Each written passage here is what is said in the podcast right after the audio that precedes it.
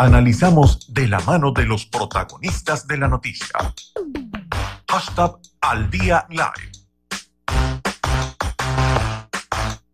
Una, 53 minutos de la tarde, amigos de la radio y de las redes sociales. Esta hora vamos a establecer nuestro primer contacto telefónico. Lo vamos a hacer con eh, Juan Crespo, quien es presidente de la Federación Nacional de Trabajadores de la Industria de la Harina, Petrarina. Juan, te saluda Ardo Olivera. Buenas tardes, ¿cómo está?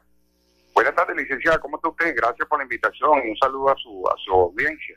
Encantada de que estés acá con nosotros. Quisiera saber a este momento de la cuarentena cuál es la evaluación, el balance que hacen desde Petrarina. Bueno, el balance es pésimo pésimo, muy pésimo, muy complicada la situación en toda la industria y bueno, quisiera reseñar lo, que lo que realmente nos está afectando a nosotros, a los trabajadores en la federación, es que la planta, una de las plantas más importantes del país, que es el Grupo Monaca, un grupo mexicano, tiene sus seis en México, bueno, eh, la mayoría de sus plantas están paralizadas. La única planta que está funcionando es la de Puerto Cabello, la sorpresa, y la demás totalmente parada.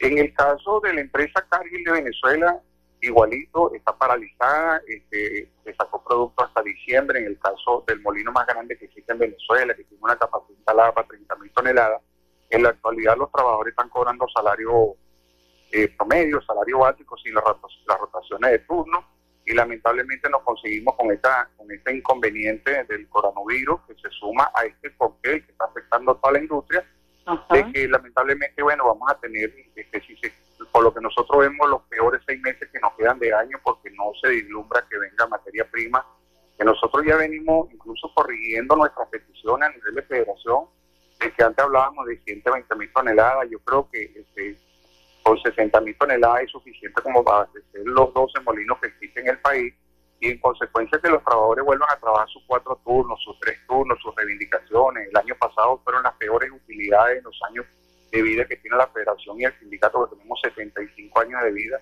Y lamentablemente no vemos una luz que nos, dé esperanza para, para rescatar nuestras reivindicaciones. El mismo caso de la, los compañeros de Catianamar, donde sale la pasta ronco, eh, ya están paralizados, este, no están trabajando, este, no hay esperanza de que venga trigo duro eh, igualito los compañeros de Molinos Hidalgo tienen el contrato vencido desde, enero y bueno, estamos ahí discutiendo y pidiendo misericordia al Estado que por favor se pronuncie a montar mesas de trabajo para ver si logramos acabar con este inconveniente que está deteriorando la calidad de vida de todos los venezolanos y obviamente de los trabajadores. Bueno, y sí, licenciada, la situación está extremadamente complicada. las panaderías industriales Ah, Juan, antes de que antes de que entres al punto de, la, de las panaderías industriales, quisiera que me profundizaras un, un poco sobre lo que me estabas comentando en función de la materia prima. Es decir, en este momento la industria de la harina en Venezuela está a la materia prima es la es digamos la prioridad que ustedes requieren de atención en este momento.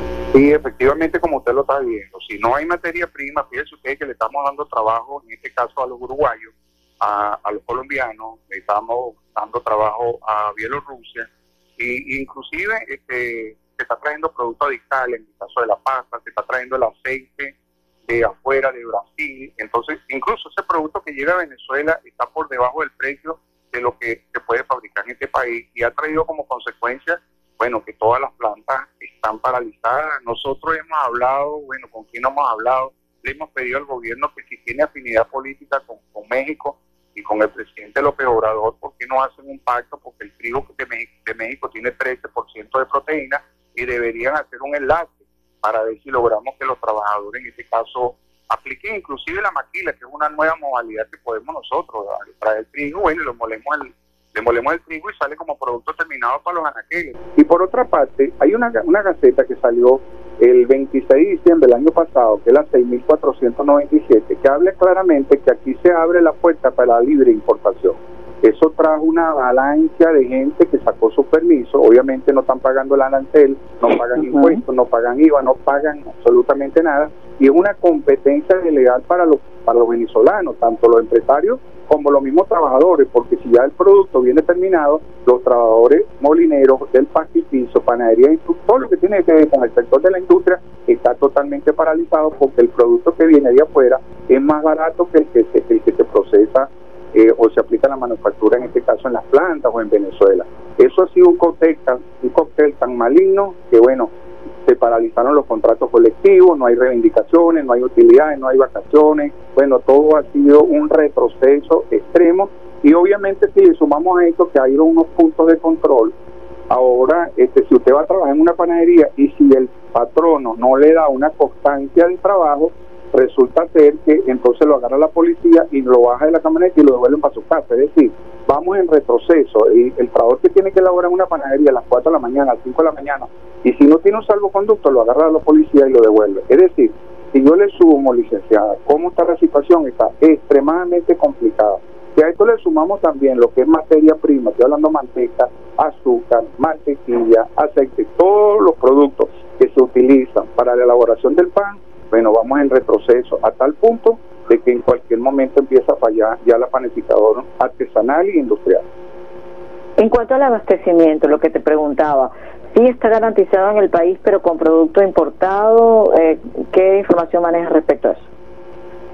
No, la mayoría de los productos que están llegando son importados, importados. Yo no sé si usted, licenciada, disculpe el abuso, ha visto que ahora nacieron los minimar y los bodegones.